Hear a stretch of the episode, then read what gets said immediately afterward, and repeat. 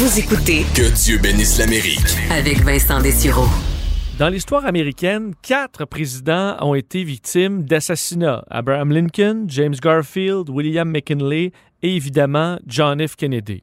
Euh, un président qui a été marquant dans l'histoire américaine, c'est évidemment FDR, Franklin Delano Roosevelt, qui a été lui-même victime d'une tentative d'assassinat juste avant son investiture à la présidence.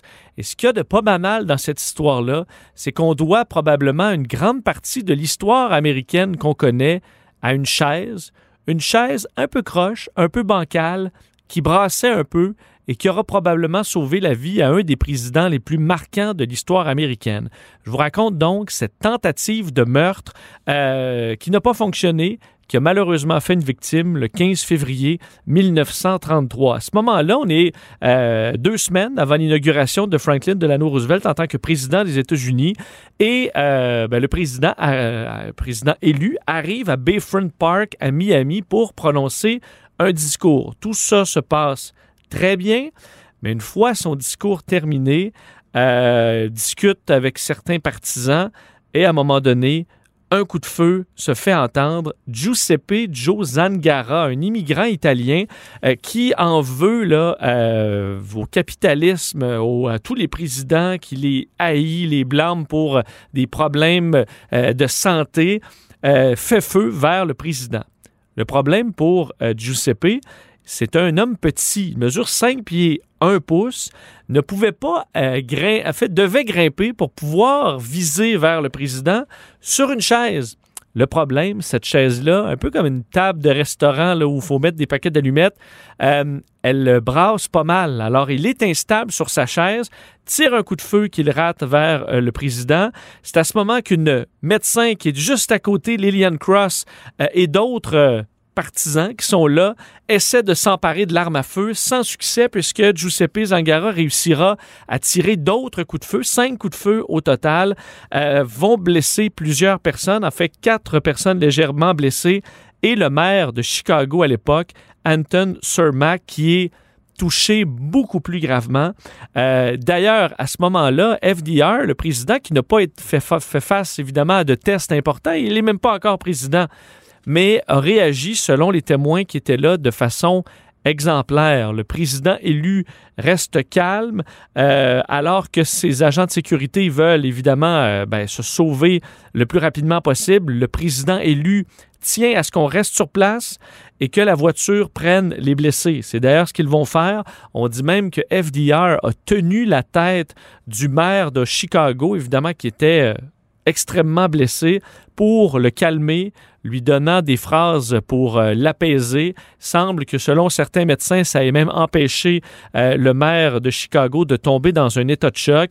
Il mourra finalement, malgré tout, euh, plusieurs jours plus tard, en fait 19 jours plus tard, le 6 mars 1933, deux jours après la prestation de serment du nouveau président euh, Roosevelt et devient donc la seule victime, la seule personne à succomber euh, au coup de feu de Zangara. Évidemment, les accusations envers euh, cet Américain d'origine it- italienne sont donc passées de tentative de meurtre à meurtre. Il sera condamné à mort, donc sur la chaise électrique.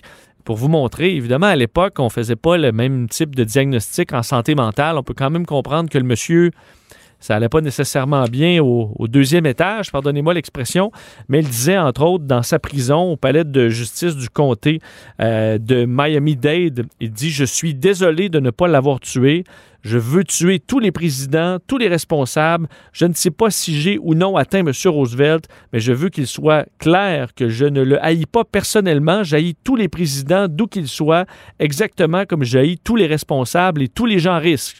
Alors, il va plaider coupable et se dirigeant vers la chaise électrique, il n'aura même pas peur, va se diriger d'un pas ferme euh, de, vers la chaise électrique et ses derniers mots seront euh, push the button. Alors, appuyez sur le bouton et euh, ben, il se fera donc électrocuter à mort. Et euh, ça conclut cette histoire. Évidemment, ça va quand même, sans doute, bien marquer le président, qui sera donc quand même décrit comme un homme courageux, calme dans l'adversité. Et quand je vous dis que ça a été marquant pour l'histoire, c'est que là, on se retrouve, faut vous le rappeler, le président était élu. Donc, si le président avait été, si admettons la chaise est solide, là, et que ça permet à Zangara de réussir son coup de feu. FDR meurt.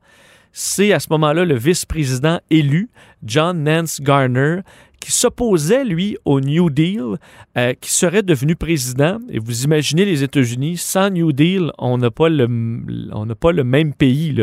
Euh, évidemment, ça a été tellement marquant, ce grand programme euh, du New Deal du président Franklin Delano Roosevelt, qu'on était à quelques mètres d'un coup de feu précis qui aurait changé à jamais le cours de l'histoire américaine. Alors c'était en 1933 cette tentative avortée. Alors, on peut remercier cette chaîne. Je ne sais pas si elle est dans un musée quelque part. Je n'ai pas vérifié quelle était euh, euh, l'histoire, mais on peut relier comme ça des fois une anecdote, quelque chose de banal, mais qui change à jamais le cours de l'histoire.